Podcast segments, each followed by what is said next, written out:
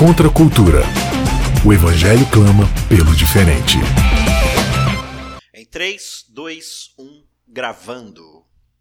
Começando mais um Contra a Cultura, chegando para você aqui na Rádio Novo Tempo, e é sempre um prazer ter a sua companhia para estudar a palavra de Deus conosco. Estamos aqui numa temporada super legal, é a temporada de número 15, que se chama Longe de Casa. Estamos estudando aqui a história de Daniel junto com todas as profecias, todas as visões e sonhos esquisitos, estranhos que aparecem ali nesse livro fantástico e a gente está tentando aqui entender como é que essa história se relaciona com as nossas vidas, cada insight, cada importância profética, como isso pode nos transformar e nos trazer mais perto cada vez mais de estudarmos a palavra de Deus e temos esse relacionamento com Ele. Chegamos aqui ao terceiro episódio da temporada e para discutir com a gente uma dupla aí que fazia tempo que não se reencontrava. Temos primeiramente aqui ela, Maiara Costa. Vocês amam Mayara Costa e ela está aqui mais uma vez. Tudo bom, Mayara? E aí, Isaac, tudo bem? Que bom que o povo ama, né? Que bom, graças a Deus. E juntamente com ela, Vanédia Cândido, diretamente de João Pessoa. Tudo bom, Vanédia? Tudo bom, Isaac? Tudo bom, Mayara? Oi, Saudade fazia tempo, aí. Ivan. Fazia pois tempo, é. hein? Vocês pediram e a gente tentou, tentou até dar certo. Graças a Deus deu certo, porque não é fácil. Porque só, só dando satisfação aqui pro pessoal, porque o pessoal às vezes pergunta lá no YouTube e tudo mais. A questão é o seguinte: a gente tem que gravar uma quantidade muito grande de episódios, né? E esse é um trabalho que é ministerial, assim, ele não é o nosso trabalho remunerado, digamos assim. Então cada um é, pode gravar no seu horário livre. A Mayara, ela às vezes tem que pedir licença ali do seu trabalho para gravar alguns episódios, né?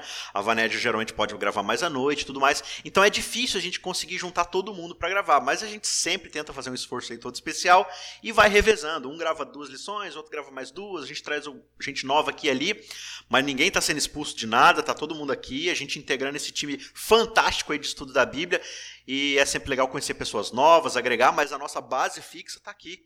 E é mais uma vez um prazer contar com as duas. Gente, uma coisa chamou atenção ultimamente, é, algumas pessoas vieram falar comigo o seguinte: tem algumas pessoas que gostam do contracultura, escutam contracultura e são ativos nas suas classes de escola sabatina, nas suas igrejas. E aí o que, que acontece? Aqui no Contra Cultura, às vezes a gente levanta algumas provocações, algumas discussões, é, e a gente gasta um pouco de tempo, contextualiza, explica a nossa situação, né? E as pessoas gostam de polêmica, e às vezes elas pegam posições consideradas polêmicas aqui do programa, e chegam na sua igreja, ou na sua escola sabatina, na sua classe, e sem nenhum contexto jogam essa provocação e deixam todo mundo desesperado. Então, assim, já aconteceu alguns episódios, é bem, é bem complicado, porque algumas pessoas não escutaram o programa, não entenderam o contexto, a explicação, né? Não estão acostumadas, e às vezes elas ficam assustadas, sem contexto ali, tentando entender o que está acontecendo e tudo mais. Então, quando for levar alguma coisa do Contra Cultura, tenha cuidado, veja se você vai ter tempo para explicar, veja se essa, esse levantamento, essa discussão vai agregar para sua igreja, vai abençoá-la. Não leve a polêmica simplesmente para ficar causando, para deixar os, os veinhos, as pessoas desesperadas lá na sua igreja, porque tem que acabar com esses dois. Não, o nosso interesse aqui não é de ficar contrastando as pessoas, não é de antagonismo, é de crescimento, é de aprofundamento. Então tenha amor, tenha paciência e tome cuidado ao levar, né, tenha sempre o sentimento de ter o contexto ali, de ter o bem do próximo que você vai explicar isso que você está falando. Paulo fala lá em 1 Coríntios 8, diz assim, olha, tem gente que fica com receio de comer uma comida sacrificada e tal. Aí Paulo diz: olha, não é preciso desse receio, porque só há um Deus e ponto final. Mas não há esse conhecimento em todos. Uhum. E aí ele diz: o amor, o saber ensoberbece, mas o amor edifica. Então, muitas vezes a gente tem um conhecimento a mais e a gente tem que ter cuidado para que esse conhecimento não ensoberbeça a gente para que a gente tenha misericórdia daqueles que não atingiram esse conhecimento ainda e que a gente possa edificar uns aos outros e não se destacar porque eu tenho um conhecimento superior a outras pessoas e tal, e daí oprimir as pessoas. Não, vamos com calma, com paciência, com amor acima de tudo, né? Beleza, disclaimer feito, vamos então para o nosso episódio. Antes eu quero te chamar para você curtir, se inscrever e compartilhar os vídeos lá do YouTube, youtube.com/barra cristãos cansados, cheio de vídeos lá novos. Esse ano tá tendo vídeo novo lá, a gente tá colocando conteúdo extra aí, acompanhando a série do Longe de Casa, a série de Daniel.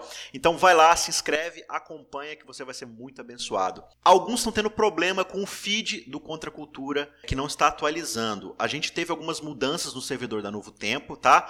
Então, se por um acaso você está ouvindo isso pelo YouTube ou por algum outro lugar, porque você não consegue mais ouvir no podcast, apaga o podcast do seu gerenciador de podcasts e procure novamente o feed, seja pelo iTunes, seja pelo banco ali de, de podcast, e se inscreva novamente, porque daí ele vai atualizar o feed, vai atualizar o endereço e você vai voltar a receber os episódios normalmente. Episódio de número 3. E o vento levou. Vamos estudar aqui o capítulo número 2 de Daniel. A gente já estudou no semana passada o capítulo 1, tem vídeo extra lá, tem bastante material para você ouvir. Então vamos direto e reto aqui para o capítulo 2, que é um capítulo bem interessante que fala a respeito de um sonho, né? O verso 1 aqui até o verso 6, ele vai contar que no segundo ano do reinado de Nabucodonosor, ele teve um sonho, ficou agitado com esse sonho porque era um sonho muito esquisito, e aí ele não conseguiu mais dormir, chamou vários magos, vários encantadores, vários feiticeiros e astrólogos para lhe dizerem qual foi o sonho que ele havia sonhado, né? E aí quando eles chegaram, eles falaram: "Rei, hey, claro, a gente consegue interpretar seu sonho. Fala pra gente, explica o seu sonho e a gente vai dar a interpretação para você". Só que o rei falou o seguinte: "Olha, eu quero que vocês me digam o que eu sonhei e em seguida me deem a interpretação. Caso vocês não consigam, eu vou matar todos vocês e destruir a casa de vocês. Mas se vocês conseguirem, eu vou dar muita riqueza, muito ouro para vocês. E aí eles falam o seguinte: olha, rei, mas isso é impossível. Nenhum rei jamais pediu isso para nós, né? É, o senhor precisa contar o sonho pra gente, senão a gente não consegue interpretar. E o rei falou assim: olha. Aí é fácil, hein? É, vocês estão tentando me enganar. Eu sei que vocês estão tentando me enganar. Né? É, eu quero, estou decidido, eu quero que vocês me contem o sonho e em seguida me dêem a interpretação. Se vocês me derem a interpretação e o sonho, aí eu vou saber que vocês estão falando a verdade. A coisa começa bem agitada aqui, né, Mayara? O rei Começa. acorda aqui com um sonho esquisitão e aí já dá uma tarefa aí, digamos, praticamente impossível para os seus feiticeiros, o, o, ministério da interpretação dos sonhos ali. Os caras já chegam é. ali, né? Ah, vamos ter relevância de novo, o rei tá chamando a gente, já vamos garantir aqui o orçamento do próximo ano aqui para o ministério das interpretações de sonho. Então, vamos brilhar agora. Aí o rei chega, pá! Eu quero que vocês me contem o sonho. Doideira, hein? É, a gente não pode esquecer que o rei investiu, investia muito dinheiro nesse ministério. Você pode perceber, por exemplo, quando você volta, já foi estudado aqui, mas você volta para o capítulo 1, e você vê quando chegou lá os jovens né, de Judá, ele mandou os caras lá para estudar ciências ocultas da Babilônia e muitas outras coisas, então o rei investia pesado nisso.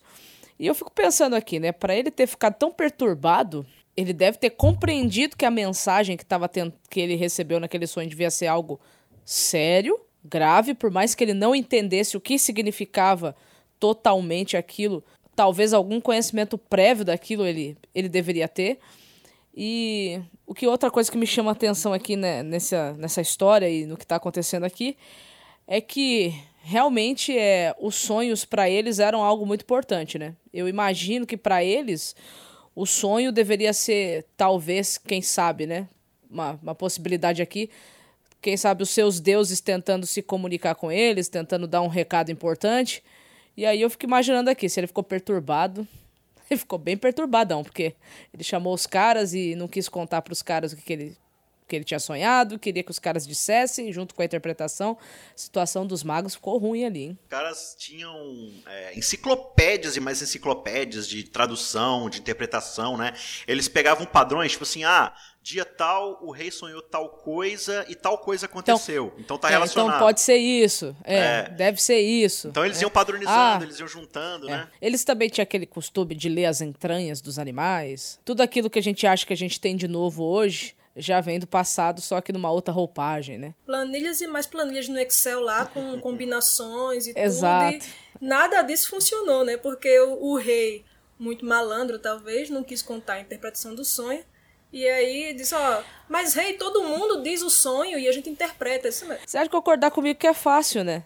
Uhum. Ele, ele vai lá e conta o que sonhou. Eu posso interpretar o. O rei fez aquele negócio da mãe da gente, né? Eu não sou todo mundo, você não é todo mundo. Eu não vou contar o sonho. E aí eles tiveram que se virar. O, o rei percebeu, né, que eles queriam enganar ele. Olha, vocês estão querendo ganhar tempo. E eu tô vendo isso me digam logo o que eu sonhei e ponto final. E aí eles ficaram, né, malucos, né? Já vi várias vezes as pessoas contando essa história, explicando esse capítulo, dizendo que o rei se esqueceu do que ele tinha sonhado, por isso ele pediu isso daí. Mas quando a gente lê o texto com calma, não necessariamente isso, isso deva ter acontecido, porque você não tem evidências aqui. A impressão que dá lendo o texto com calma, leia aí na sua casa, é, até o verso 11 mais ou menos, você vai perceber que parece que o rei está fazendo isso de propósito, porque ele quer testar os caras, né? Eu pensava também, né, que ele tinha esquecido, mas realmente quando a gente vai pro texto bíblico, o texto bíblico não diz em nenhuma parte aqui que ele esqueceu o sonho. Por exemplo, você chega lá em Paulo, todo mundo fala assim: ah, porque aquela vez que Paulo caiu do cavalo, só que lá o texto bíblico não diz que Paulo caiu do cavalo. Mas você faz uma inferência, porque não é, não é possível que Paulo estava viajando a pé, não, lá a pé de Jerusalém né? até Damasco. Então, assim, a gente não. Ele, ele era um oficial do Sinédrio. É, deve estar tá transporte num de cavalo, talvez de camelo, de mula, sei lá. A gente faz essa inferência, beleza. Mas aqui no texto, quando você lê, não só você não tem nenhuma dica, como a impressão que dá de que o rei está fazendo justamente o contrário. Ele fala assim: é. olha, eu sei que vocês estão tentando ganhar tempo. Eu sei que vocês estão tentando me trapacear, né?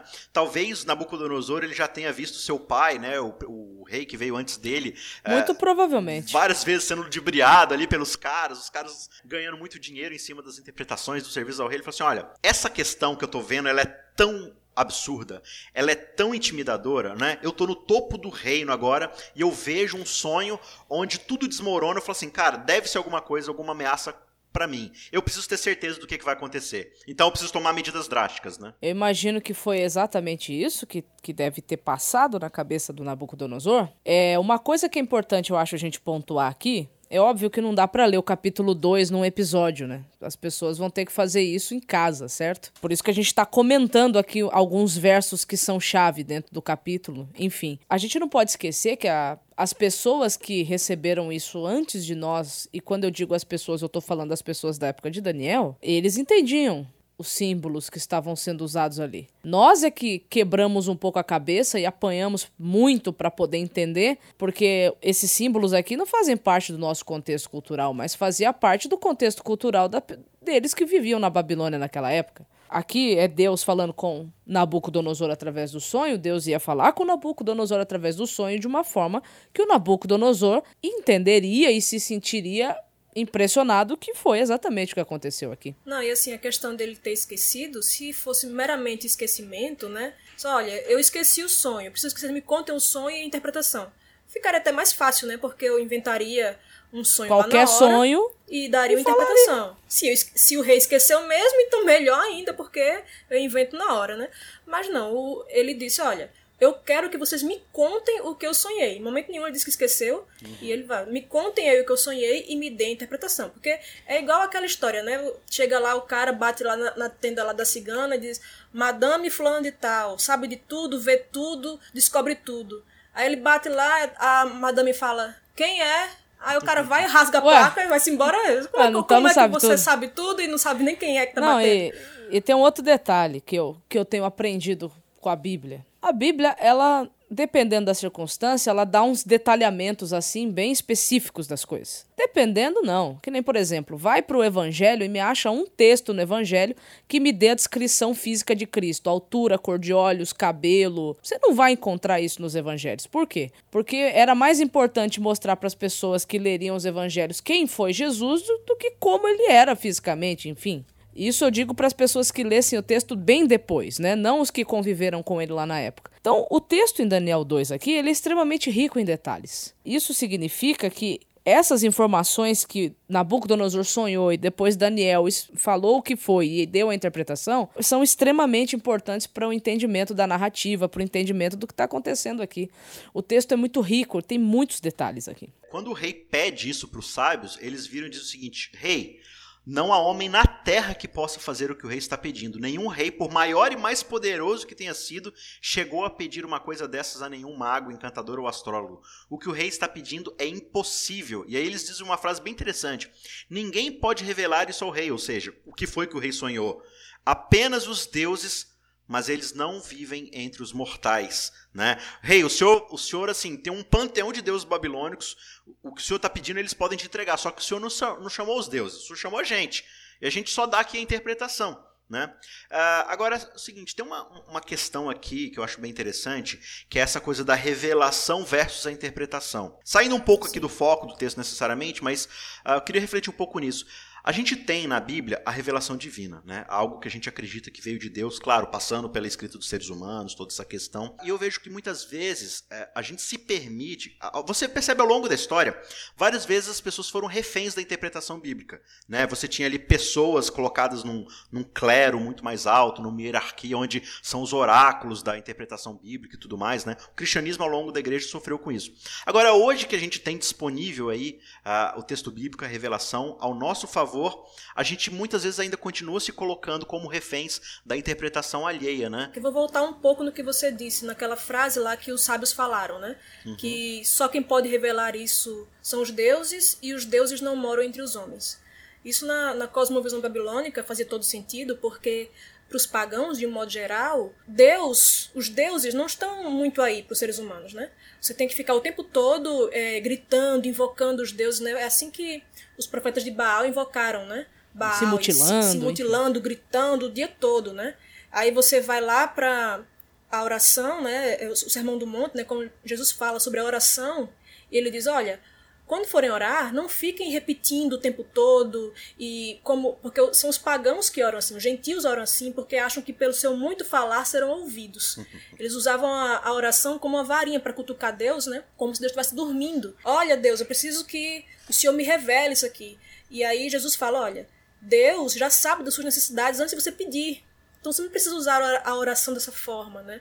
Deus, ele ele é transcendente, ou seja, ele está além da criação mas ele também é imanente. Ele está com a criação. Então, essa imanência de Deus, de que Deus está muito além de nós, muito acima de nós, mas também está conosco, era algo que escapava né, à cosmovisão pagã babilônica.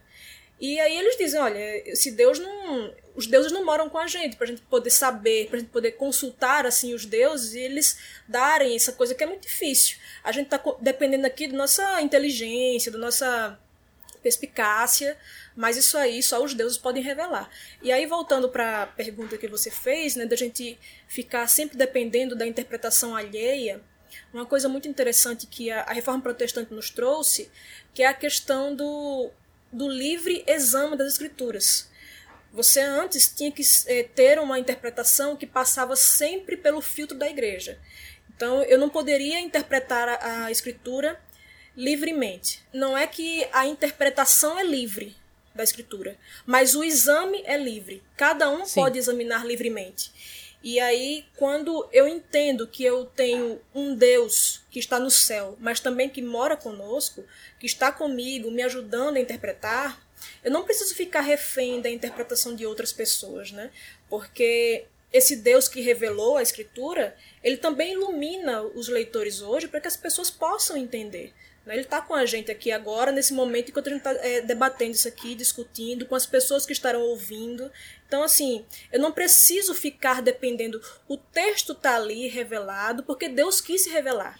E se ele quis se revelar, ele quer que a gente entenda. Então ele vai fazer o possível. Claro que também se a gente se dispuser né, a entender o texto, Deus vai revelar. Então não preciso ficar dependendo da sua opinião e tudo. Como nós estamos lidando com uma literatura que não foi escrita na nossa língua, nem na nossa cultura, nem na nossa época, Hoje a gente tem ferramentas de estudo, né? Sim, sim. Hoje você consegue estudar, entender a Bíblia à luz da arqueologia, que ajuda bastante, porque traz os elementos, né, daquela época de volta, né? Você tem aí dicionários bíblicos que ajudam você a entender a, a linguagem, a comunicação, né? Por que, que tal palavra foi usada naquele contexto. Então hoje a gente consegue, realmente. E ainda bem, né? Deus seja louvado pela reforma protestante, que nos libertou de ficar cativo a interpretação de alguém, a, a eu, eu ter que ler o texto usando os óculos de uma outra pessoa e que não necessariamente é o próprio autor, né? E não significa que eu vou ficar com a minha leitura e vou desprezar a sua, a, a de Isaac. Não. Eu vou ter a liberdade de interpretar de maneira né, individual, no sentido de que eu não vou depender da sua interpretação, mas eu vou me valer dela também, porque você vê, inclusive, no capítulo né, 2 de Daniel, que Daniel vai lá e chama os amigos dele para orarem juntos, para juntos né, é, receberem a revelação de Deus. Então, a revelação de Deus ela não é dada a pessoas individuais, embora as pessoas individualmente tenham a sua responsabilidade de buscar, a revelação de Deus é sempre dada ao povo, né, ao coletivo embora Daniel tivesse a, né, é, é, dito isso no capítulo 1, que a, a Deus deu a Daniel a sabedoria para interpretar sonhos, visões, mas ele vai e chama os amigos, né, e diz, ó, oh, gente, ó, seguinte, papo reto, o rei tá querendo matar a gente, então vamos aqui, vamos orar e vamos pedir para Deus revelar isso pra gente. E foi assim, não foi uma coisa individualista. Tem a, a individualidade, né, que é necessário ser preservada, mas o individualismo não. Então aí o rei emite um decreto para poder mandar todo mundo para a morte, destruir a casa de todo mundo. E aí, beleza, né? Os caras, os, os soldados tudo mais, o general, sei lá, vai atrás de todo mundo. E quando eles chegam em Daniel, Daniel fala assim: Poxa, mas calma aí, Arioque. O que foi que eu fiz? tava aqui de boas, né? Lendo minha, minha Bíblia aqui, não sei o quê. É, por que, que o rei emitiu esse decreto tão severo e tudo mais? A Arioque explicou a situação e Daniel falou assim: Olha pede pro rei mais tempo, que a gente vai tentar resolver esse problema. Será que Daniel aqui já estava formado? Creio que sim, né? Porque o capítulo 1 termina dizendo, né? Passados três anos. Se todos eles foram chamados na presença do rei, por que, que Daniel não foi? E os uhum. amigos não foram? Porque eles não estavam sabendo do que estava acontecendo. Então, se foram todos os magos chamados, quando eu li isso, eu não sei, eu entendi que talvez Daniel ainda não estivesse formado. Ou talvez fossem só a elite, Daniel não estava ainda nessa elite, né? Daniel Sim. não era tão conhecido assim, né? Era tipo Pode um ser. subalterno, um auxiliar, estagiário, sobre é. o cara do estágio. Mas sabe qual que é a ironia? No capítulo 4, quando o rei sonha novamente, ele também não manda chamar Daniel. Curiosamente, o rei concede tempo a Daniel, né? A gente imagina que Deus tenha concedido esse favor, né? Que era justamente o que ele não queria dar aos sábios, né? Uhum. Ele falou, olha, vocês estão fazendo isso aí só para ganharem tempo. Sim. Aí Daniel fala, é, não, pede ao rei um tempo, aí o rei, não, tá bom, eu vou. Parece é, coisa de Deus mesmo. Eu acho que, é, claro que é Deus agindo ali tudo, né? Uhum. Mas você vê também a, a, diferença da postura, né? Sim, Os sim. caras ficam tentando ludibriar o rei para ganhar tempo. E o rei percebe que eles estão ludibriando, né? E o rei fica de má vontade porque os caras estão sendo mau caráter. Daniel não, fala assim, rei, por favor, só pode dar um tempo que a gente vai, vai se esforçar aqui e vai lhe trazer. O rei já queria se divertir vendo o nego pegar no fogo mesmo e casa sendo destruída. Falou assim, ah, que, que é esperar mais uns minutos, né? E aí ele concede o favor. É, e aí Daniel volta, nos versos 17 e 19, volta para casa, se encontra com seus amigos, Ananias, Misael e Azarias, né? E pedem para ele orar, como a Vané já tinha dito, ao Deus do céu. É interessante aqui que a primeira coisa que Daniel faz, antes de começar seus estudos de interpretação, é o quê? É justamente buscar Deus em oração, né? É, é ele vai buscar resposta com quem tem, né? Com quem tem. É, e, e, sabe o que é interessante? É, Daniel, não, teoricamente, não precisava orar, porque no final do capítulo 1, Deus já havia dado para ele o, o, dom. Ele já tinha o dom. Sim. Né? Termina dizendo, Deus deu a ele o dom. Se ele tem o dom, ele não precisa ficar ativando Deus para poder. Né? Ele já tem o dom de interpretar. Mas ele vai justamente orar e falar com Deus. Deus, o Senhor me deu esse dom e eu quero que seja usado para a tua honra e para a tua glória. Né? Não é interessante Exatamente. que, tipo assim, é, geralmente as coisas que a gente tem habilidade, que a gente é muito bom, né? É, são as coisas que a gente menos pede oração. Não sei se é assim é com vocês. Né? Uh, não, eu já sei disso daqui, então não preciso orar, não. Ah, você orou pela prova? Não, essa matéria eu já domino, não, não sei o que, né?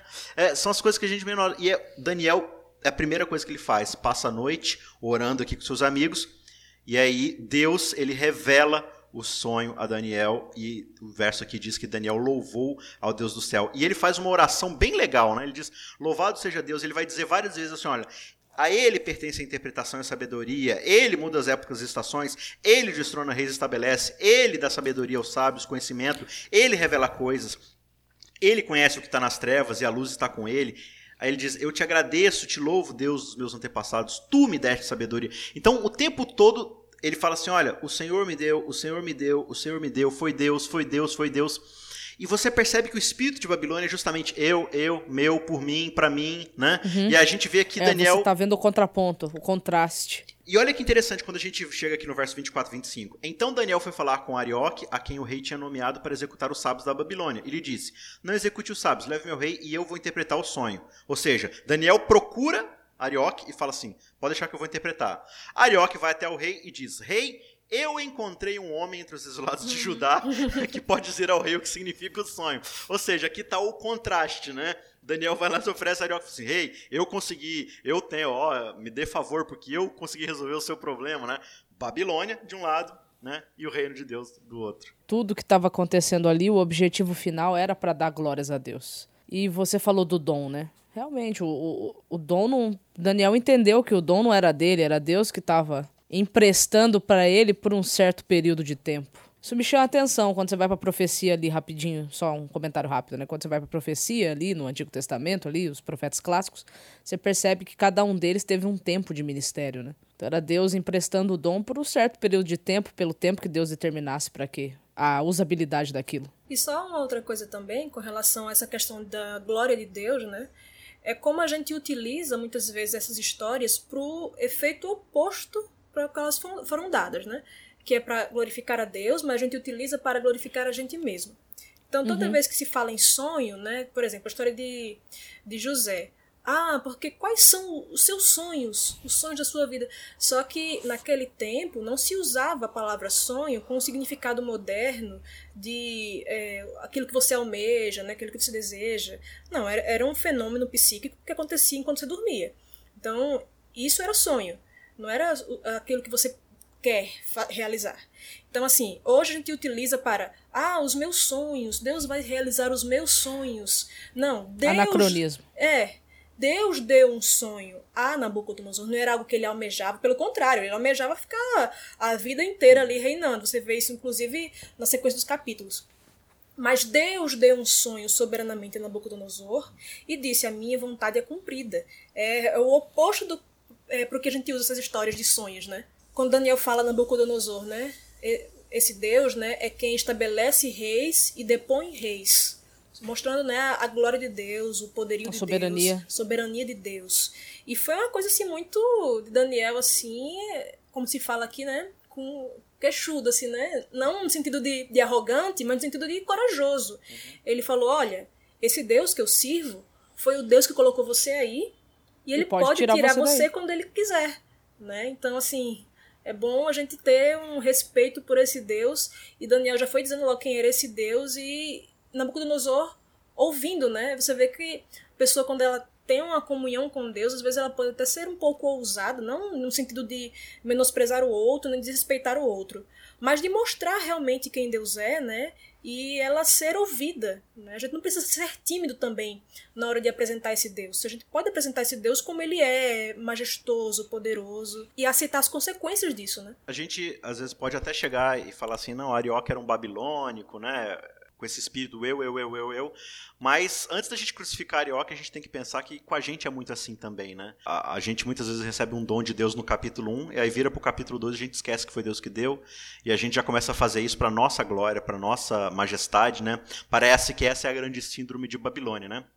Gente, acabou o tempo, então eu vou dizer o seguinte para vocês. Assim como no episódio passado, só vai ouvir o final dessa conversa quem for lá no YouTube, se inscrever no canal e assistir a segunda parte dessa conversa, ou então ir lá e se cadastrar no podcast. Então a gente vai continuar conversando aqui, vamos falar aí do sonho, da interpretação, né? Não chegamos nem ainda na parte do vento levou, mas Fica aí o convite então, você que está ouvindo só na rádio, corre lá no YouTube que você vai poder ouvir a segunda parte dessa conversa e a finalização dela. Beleza? Um abraço e a gente se vê na semana que vem. Tchau, tchau.